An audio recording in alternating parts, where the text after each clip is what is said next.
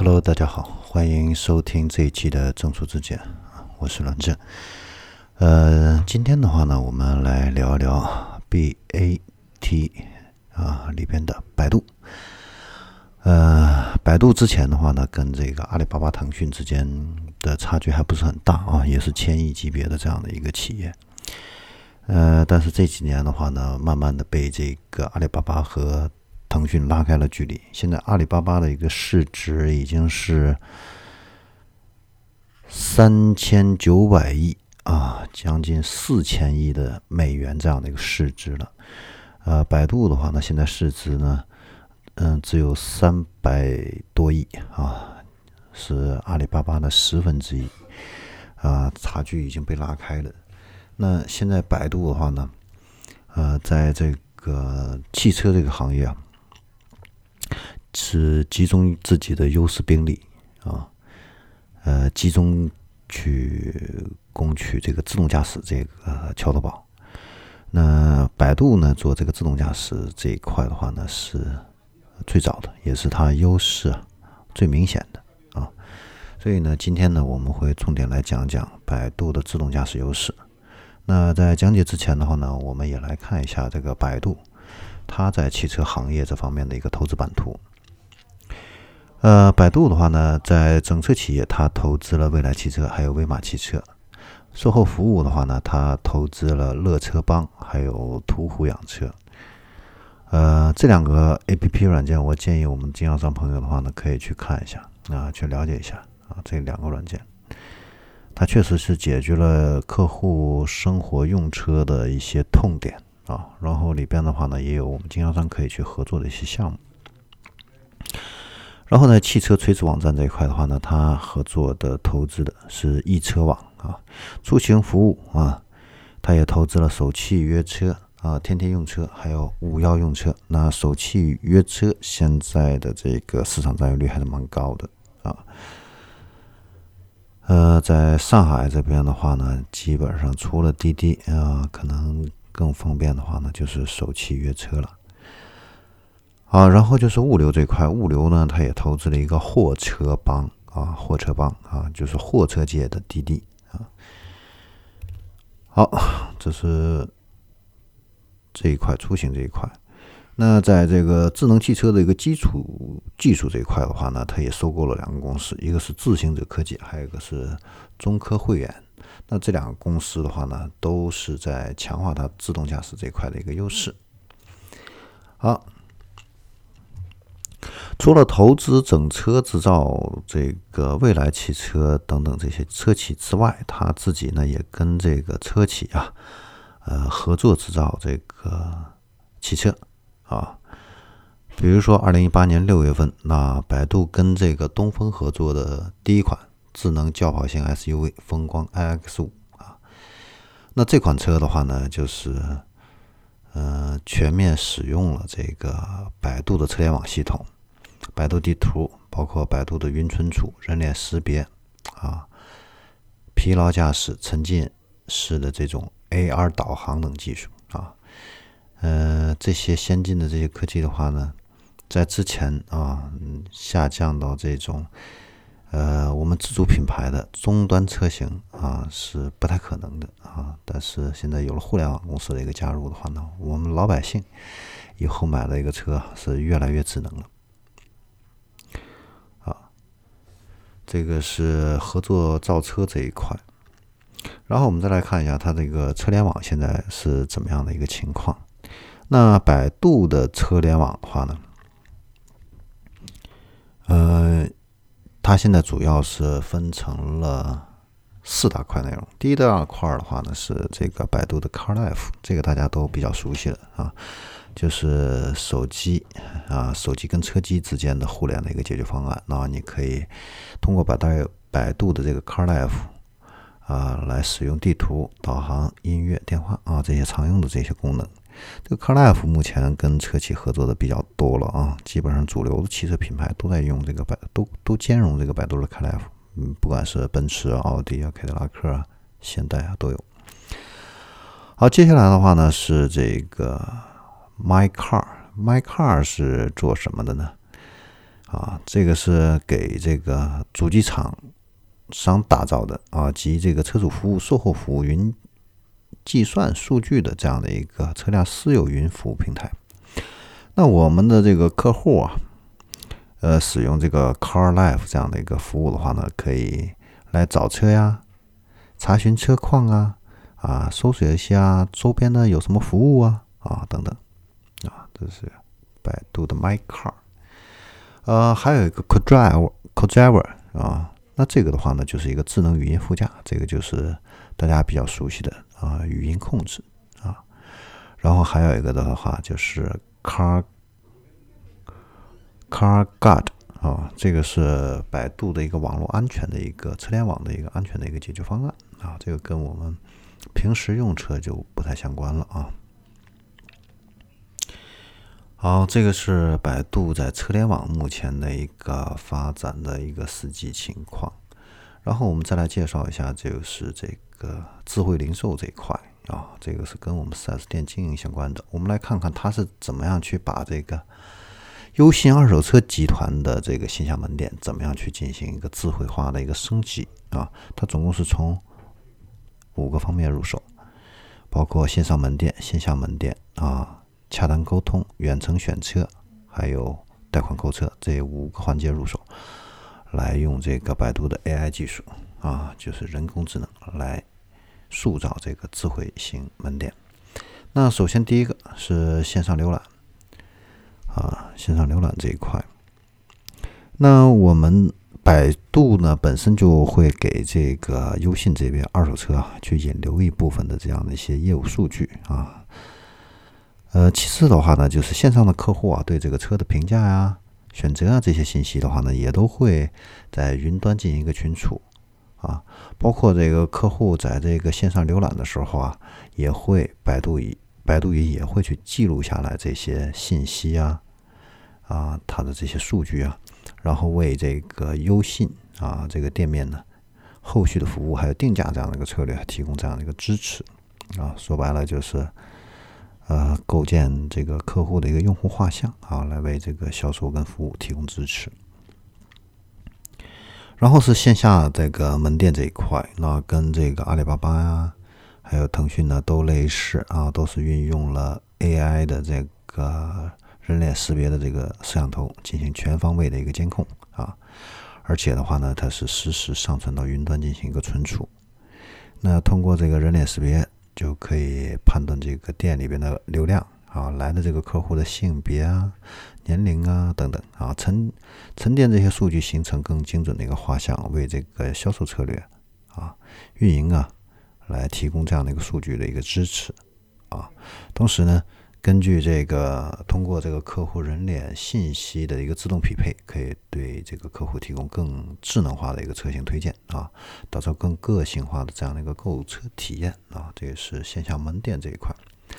然后沟通记录这一块的话呢，呃，我觉得它比较好的一点就是它可以通过它的百度云识别技术，还有自然语音识别技术啊，那在这个我们的。呃，销售顾问呢，或者说是这个客服中心的人员，在跟客户啊远程沟通的时候啊，会自动进行这样个对话的一个记录，而且呢，他还会通过这个内容提示这样的一些方式啊，来辅助我们的这个销售顾问或者是客服来快速定位消费者的问题，并且呢，给出相应的这样的一个作答，啊，从而呢，来提升销售人员的工作效率。来确保客户具有一个更好的一个体验。好，第四个的话呢，就是在门店没有货源情况下的话呢，客户呢可以通过 VR 技术进入这种虚拟门店啊，继而实现这个从线上单一浏览到多重感官这样的一个消费体验啊，这是门店无货的情况。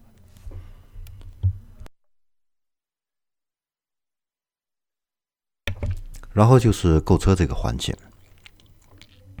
那它会结合百度云在银行、保险、金融领域这方面的一些技术沉淀啊，对这个借贷人的这个风险进行一个评估啊，对这个借贷风险提前进行一个预判，来进行一个止损啊，这个是百度自己的一个优势啊，一般企业所做不到的。好，然后我们来看一下这个自动驾驶这一块啊。呃，自动驾驶这一块的话呢，大家都知道它有好处啊，但是它到底是有什么好处啊？很多人想的不一定细，不一定全啊。在这边呢，给大家介绍一下啊。根据这个麦肯锡的一个报告显示，哈，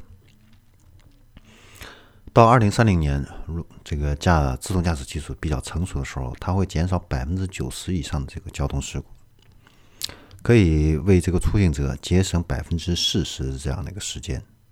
减少百分之四十的一个燃料消耗，提升百分之三十的一个出行效率。啊，时间就是金钱，效率就是金钱。然后呢，就是这个是效率提升这一块，然后就是出行方式。那以后汽车的话呢，就是我们的客厅或者是办公室了，啊。那它会颠覆整个汽车业的这个产品的一个设计，不会像现在这个前边两排、后边两排这样的一个设计。那可能这个车就是一个房间了，啊，甚至说以后还可能会影响到娱乐业和地产业，啊，那以后可能都是移移移动的房子、移动的卡拉 OK 间啊，啊，happy 的一个娱娱娱乐的这样的一个大一一个地方啊。好，然后第三个的话呢，就是智能交通啊。那打个比方说，深圳现在是有三百万辆车。那如果呢，每辆车有百分之十啊，这个自动驾驶的这个车呢，开放它自己的一个感知的这个终端的话呢，那差不多呢，就会有一亿个这样的一个感知终端。那它就像人的神经末梢一样，分布在这个城市的大街小巷。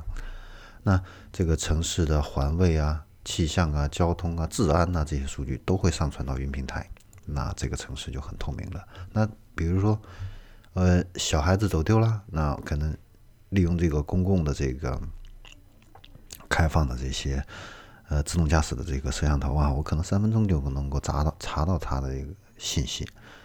啊，或者说是这个钱包丢了，一分钟我就可以找到这个钱包，哎，到底是掉在哪个角落里面啊，哪条街道？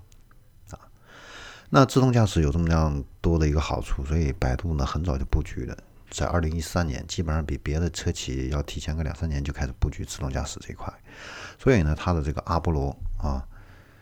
呃，是目前国内最成熟的啊，在全球也是处于领先地位的这样的一个自动驾驶啊品牌。那它目前已经涵盖了一百多个品牌，三百多个车型啊。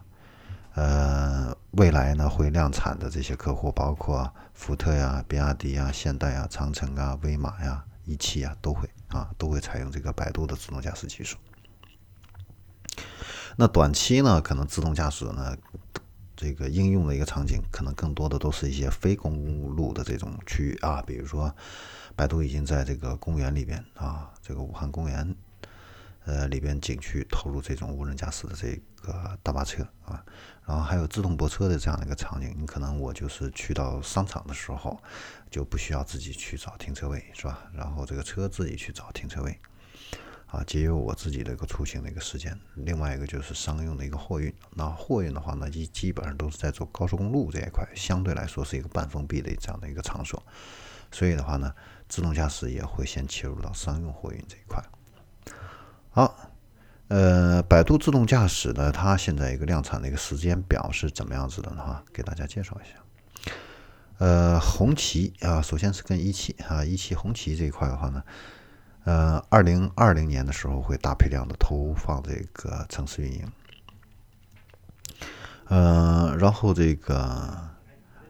呃，Level 三级别的话呢，江淮啊、北汽啊，都会在二零一九年就会推出 Level 三级别的自动驾驶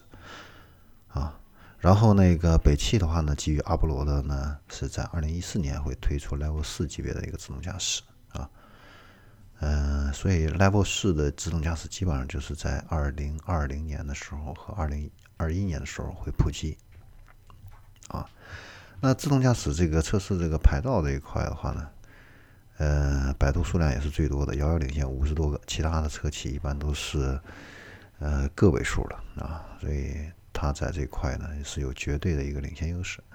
然后再看一下啊，刚才我们看了一下自动驾驶轿车啊，个人用车的这个呃未来的一个量产情况。然后我们再再来看一下这个巴士这一块。那二零一八年的时候啊，百度就已经跟金龙客车啊完成了这个商用巴士阿波龙啊。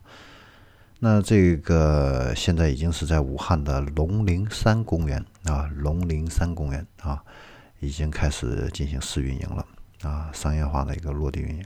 那武汉的老百姓的话呢，就可以通过微信来预约体验。嗯，这个小车的话呢，不大啊，长是五米，宽是两米啊，可以实现这个 Level 四级的这个自动驾驶。里边有八个座位，没有方向盘啊，也没有驾驶席啊。没有办法去人工驾驶的，呃，现在呢就是在这个呃公园的西门呢到十里花坡来回行驶啊。然后商用的自动驾驶货运这一块啊，呃，二零一九年啊，就今年的一月份啊，那搭载了百度三点五最强版本的这个自动驾驶送货呃服务的这个公司，呃 u d l i v 啊。那已经做了一个城市厢式货车啊，开始投入运营啊，而且呢，也跟这个沃尔玛签订了这样的一个服务协议啊，开始帮沃尔玛来进行这样的一个送货，同时呢，也跟这个德国的这个德克萨斯州啊，也跟那个德克萨斯州啊，不是德国啊，是德克萨斯州这个最大的这个汽车配件销售商啊，也签署了这样的一个协议，来为他来配送这样的一个货品啊，所以在美国这个商用现在。呃，投入的时间啊，比中国还要快，还要早一些。嗯，然后呢，在这个二零一九年的这个 CES 啊，百度还用这个自动驾驶的这个车队从长沙啊运送了一个呃包裹，然后乘坐飞机，然后运到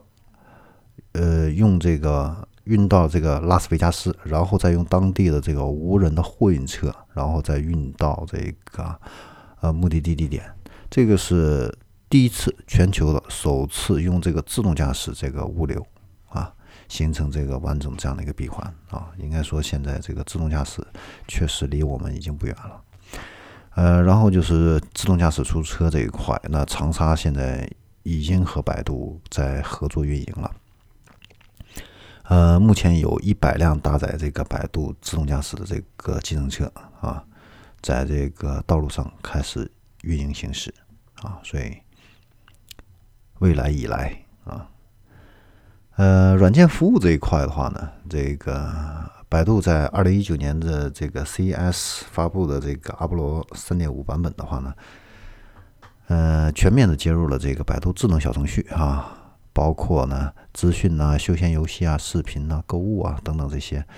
小程序啊。那比如说这个什么小红书啊，啊，携程旅行啊，易代驾呀，啊，航旅纵横啊，啊，美图秀秀啊，这些啊，在这个车上啊，都可以进行一个使用，而且可以用语音来进行这样的一个呃召唤啊。所以呢，未来可以想象，我们使用的车会越来越智能，越来越便利，越来越方便啊。车呢，以后呢。更多的可能就是我们的一个呃移动的啊休闲娱乐的这样的一个中心了啊，这是可以看到的一个未来。好，关于这个百度啊在汽车行业的目前的一个发展和布局情况，我们就聊到这里。这里是正说之见，我们下一期再见。